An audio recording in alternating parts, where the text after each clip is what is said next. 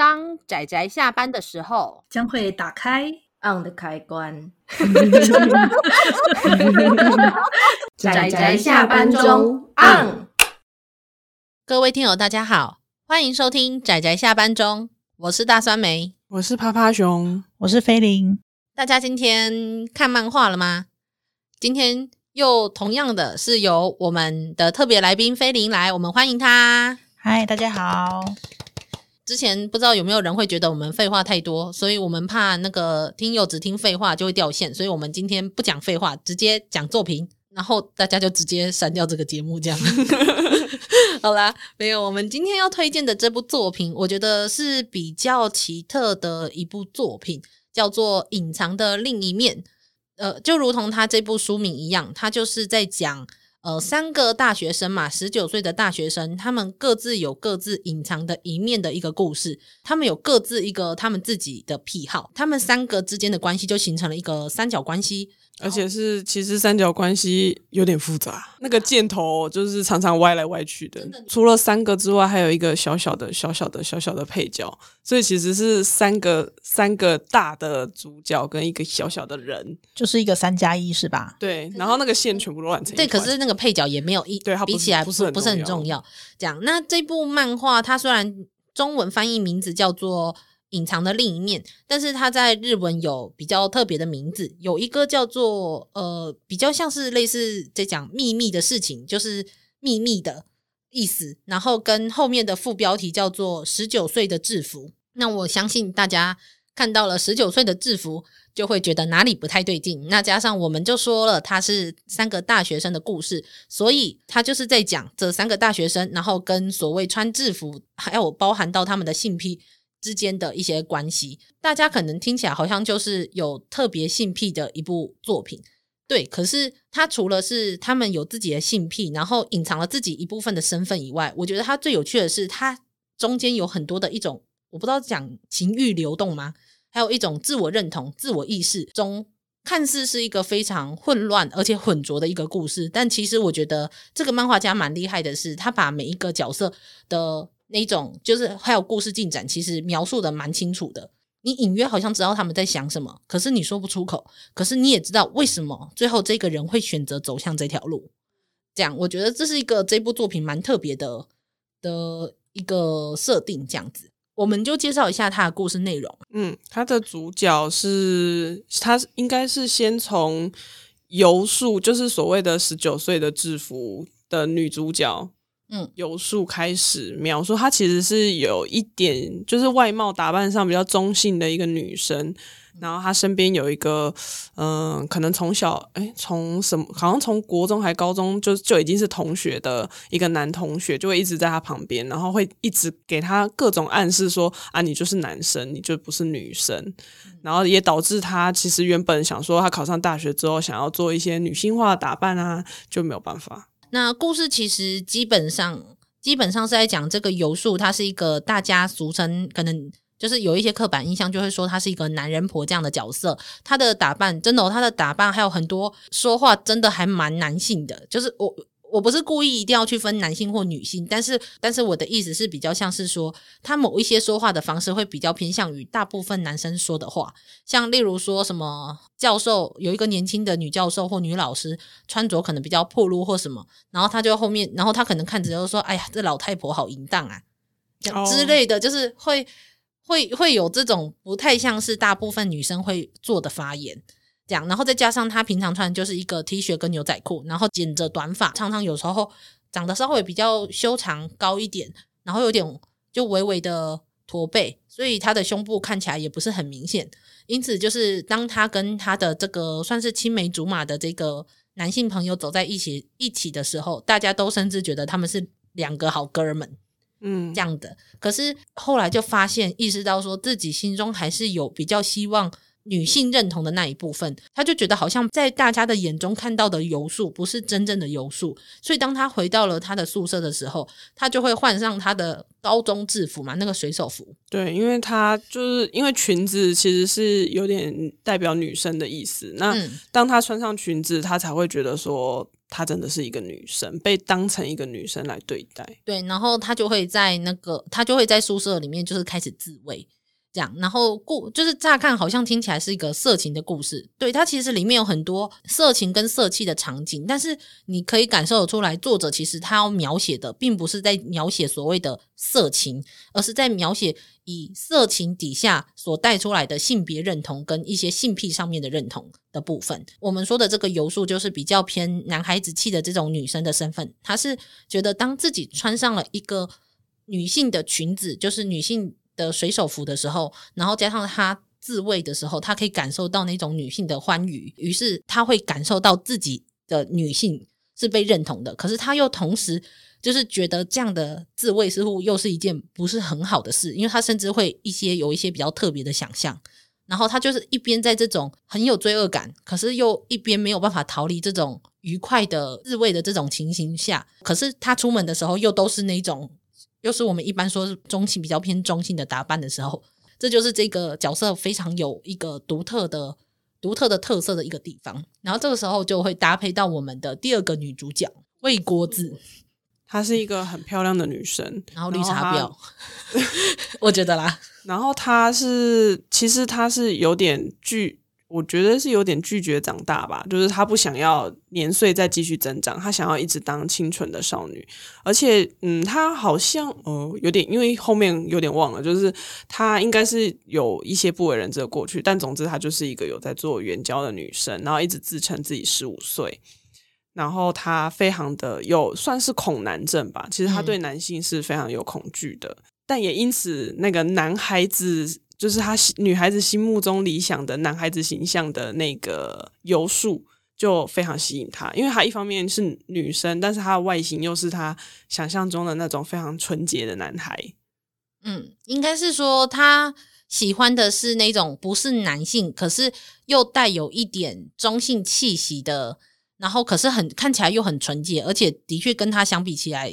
性别观念上还是比较纯洁一点的游素。就他很欣赏他这种干，他很喜欢他这种干净纯洁的感觉，这样，所以他才有就有一点类似百合的感觉，然后一直很亲近他，然后甚就是内心好像似乎甚至想着要保护他，他会想着说，还是就是我我就是我用我肮脏的身体在保护你的纯洁的那种感觉，这样。那听友可能也会听觉得有一点奇怪的是说，是说他有恐男症，那为什么又可以做援交？那有一个比较特别的，的确是说。这个魏国子，她是一个看起来很清纯的一个女孩子嘛。那她甚至会穿着她的那个水手服，服对，然后跟别人跟援交的人就说她十五岁。那当然就是每一年都十五岁这样子。然后她在这样讲的时候，她她不太喜欢的是一般的那种呃体位，就是呃性行为的一般的体位。她喜欢的是那种把男人压在她的裙子底下，或是压在她的下方，然后她看着其他男性。就是帮他，无论是舔啊，或者是做一些挑逗行为的时候，在他下方的那一种，算是有点制衡或是控制男性的那一种控制，有控制欲的那种感觉吧。他觉得，虽然说他的确是恐男，他不太喜欢跟一般的男性有接触，可是当他在援交的时候，一部分可以拿到钱，那一部分是他可以得到控制男性的快感。然后另外，他会一直做这个援交，是为了一直确认说，嗯，我看起来还是像个十五岁。对，是。这样，然后所以他就是一个十九岁的人，然后一样也穿着制服的，他不断的在轮回。对，这样，然后又一边就是很欣赏女主角游素，然后他们这是他们之间的关系。那这个时候就要再卡进第三位特别的，有着特殊的女装癖。以现在来说不算特殊了，就是正常。其实甚至我觉得比起前面这两个女生的的心理状态来说，我觉得反而这个男主角还算是比较正常吧。嗯，而且他其实。虽然说他有女装癖，但是他知道他就是到了某一个年龄之后，他没有办法再。像现在这样子伪装成女生，因为男生还是会成长成男生的样子，嗯、他就会越来越不像女生，啊、他就没有办法越没有办法透过妆啊或者是穿着去隐藏他是男生这件事情。嗯，真的，所以他算是有有一点焦躁吧，就是因为他已经十也十九岁了，就是他渐渐的穿了之后会被人家发现他是男生。那个男生叫什么名字啊？家人，橡树家人，哦，像叶家人，像叶家人。就是那个男主角呢，他看着游树会有一种焦躁，是因为游树明明是一个很漂亮的女生，但她却没有打扮自己，所以其实她也是半嫉妒，然后半羡慕。然后也是因缘际会，然后自己挖了一个坑，自己跳进去。对，然后就是，反正他他就是也因为一些就是关系，然后就又被那个魏国子误会，误会成说就是他在对就是游树施暴。哦，对，呃，简单来说，其实是香叶家人这个算是我们算是男主角的这个男性，是他从小就是感觉隐约开发了他的女装癖，可是他发现越长大，然后他甚至交了女朋友的时候，他的女朋友不是很喜欢他要穿着就是穿着女装，刚开始开玩笑还可以，可是后来无论是上床或是一些行为上面的时候，他们不喜欢女生的他。简单来说是这样，然后他就会有一种感觉，像是自己被否定了。所以，于是他当他越长大，他就越发现自己越来越难扮女装的时候，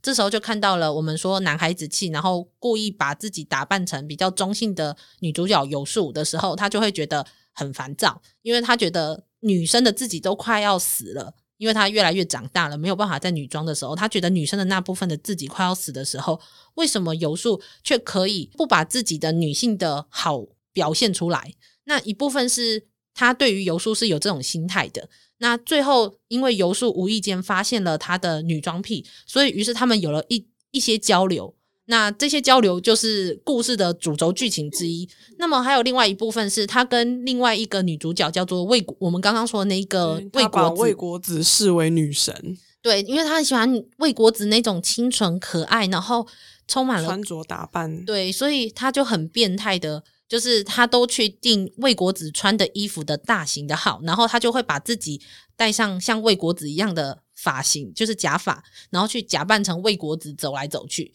讲，那这就是其中有一次，就是他被他被游树认出来的，也他其实没有被认出来啦，是他自己挖坑给自己跳的一些故事。所以其实他们三个人之间的感情线就是错综复杂，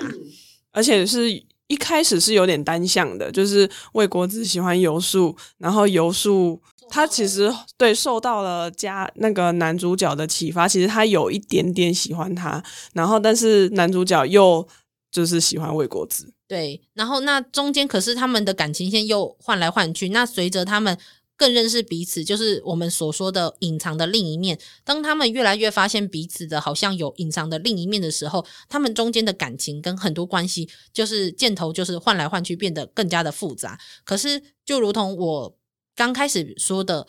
就算故事看似混乱，好，而且很浑浊，因为大家就知道这种性癖。做爱，然后跟这种设定下，就会好像这个故事很混乱。但是我觉得漫画家最强的是，他还是可以把这一整个故事线都整理得很干净。就是你知道故事是怎么进行的，你无法说出的是这些人他心中的感觉，但是你一样知道为什么会故事会进展到下一步。我我不知道，我真的很难去解释他塑造故事的这种能力。对啊，还蛮厉害的，而且嗯，就是会让你非常有深刻的感觉。嗯、一方面觉得又好看，然后一方面又觉得还蛮痛的。因为嗯、呃，可能魏国子你会觉得你，你当你发现她有在援交的时候，你会觉得她其实不是一个这么单纯的女生，就是跟她的外表是完全的反差。但另一方面，随着故事的推演，你会发现她过去的事情，然后跟她现在被。呃，纠缠还是什么的一些事，发生一些不好的事情的时候，那他们三个人之间彼此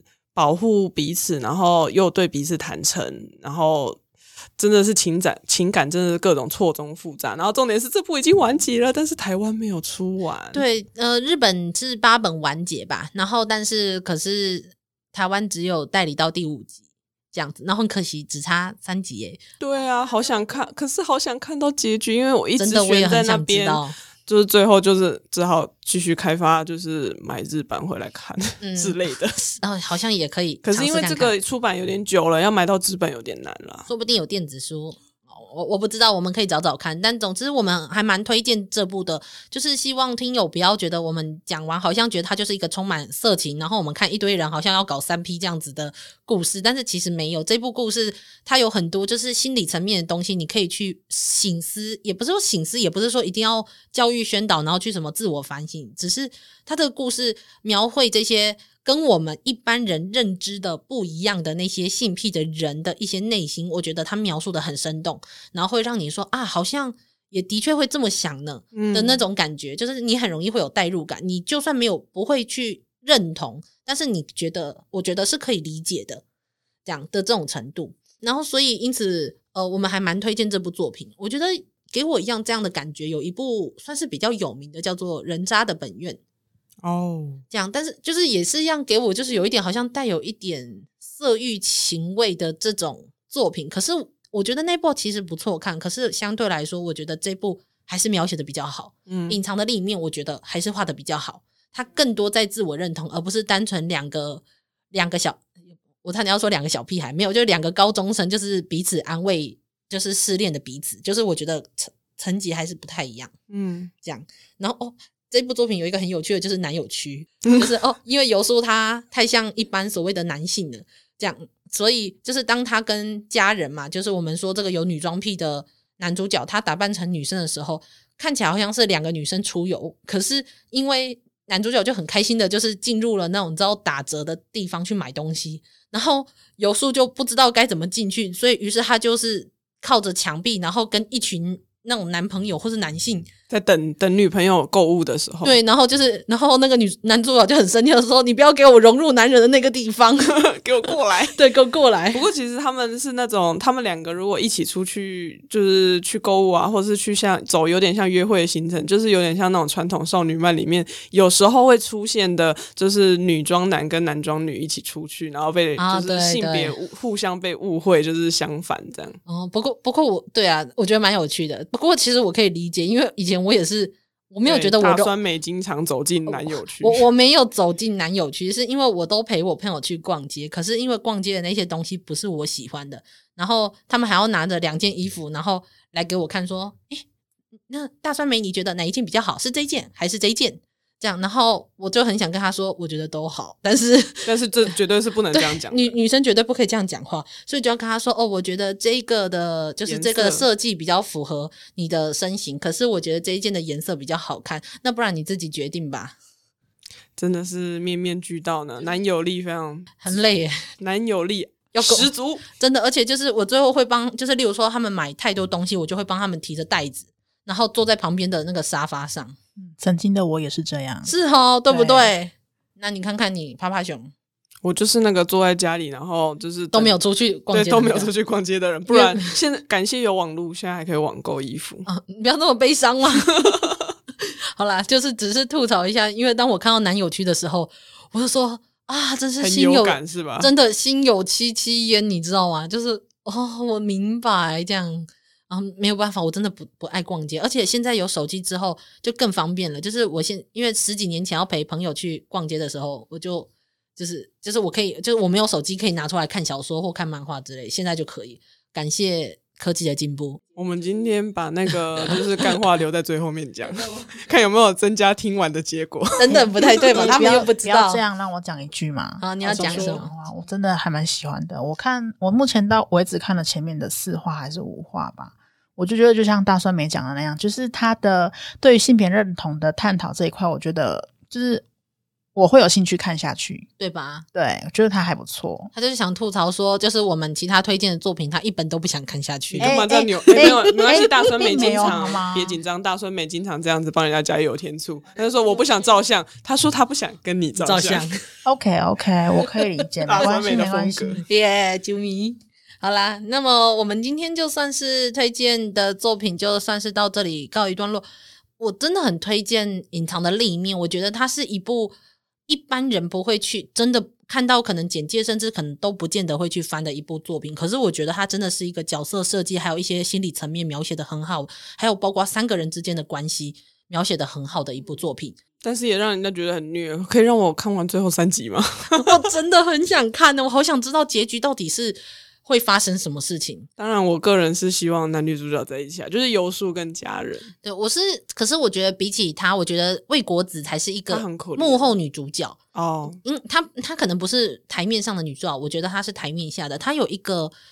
很特别的迷人之处，她是一个坏人，但同时也是一个被害者。对，这样的，然后他又其实他想保护女主角的那个心，还是蛮让人感动的。对，就是因为他哦，中间他有说他为了要要避免他觉得是一些害虫一样的男生跑到游树的身边，他甚至用自己的身体当去勾引去勾引对方，然后把对方就勾引都留在自己的家里面这样子，然后跟人家上床，然后但是这是因为他觉得这是他可以保护游树的方法。他唯一能想到的，所以其实蛮悲哀的。嗯，但是说是悲哀，可是他觉得很理所当然。就是我觉得这是这我，总之我觉得这几个角色都充满了魅力，我觉得非常推荐。然后也是我们少数推荐讲到了快要二十分钟的一部 一部作品吧，真的。那好啦，那今天我们真的作品就推荐到这里告一段落。那希望就是听友可以去看看这部作品。那我们也非常感谢我们菲林的今天来参与我们的节目，耶，谢谢。对，那呃欢迎大家下次再收听我们的节目哦。如果喜欢我们的节目的话，可以去 Apple Podcast 上面就是帮我们按五星，然后或者是留言，那或者是用噗浪或 Blog 上面就帮我们。用 Like 与拍一手，那或是有任何想法的话，都可以留言告知我们呢，我们都会看，然后都会 回应哦。对，我最喜欢跟人家聊天了，大家快来留言，快来。呃，那我们就真的节目到这里告一段落，那大家下次再见喽，大家拜拜，拜拜，拜拜。啊，上班，上班，我不要工作，呃，回去回去工作喽。